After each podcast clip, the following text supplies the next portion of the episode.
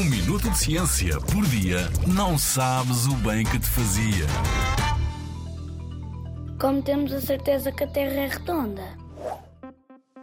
A Terra sempre foi redonda, mas a humanidade demorou a compreender e até a aceitar este facto.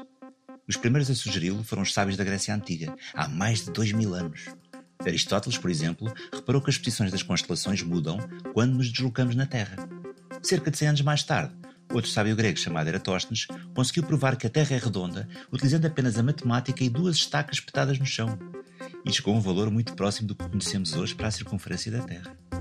Mas a primeira grande prova foi dada por um português, um grande navegador chamado Fernando Magalhães, nascido há mais de 500 anos. É motivo de orgulho, não achas? Magalhães comandou a expedição que deu a primeira volta à Terra. A sua tripulação viajou de barco, partindo e chegando ao mesmo sítio. Agora experimenta pegares num mapa da Terra em papel, pousa-o numa mesa e tenta traçar uma linha que parta e regressa ao mesmo ponto sem nunca voltares para trás. Passa apenas pelo mar e não levantes o lápis. Não consegues, pois não. Sais sempre para fora da folha.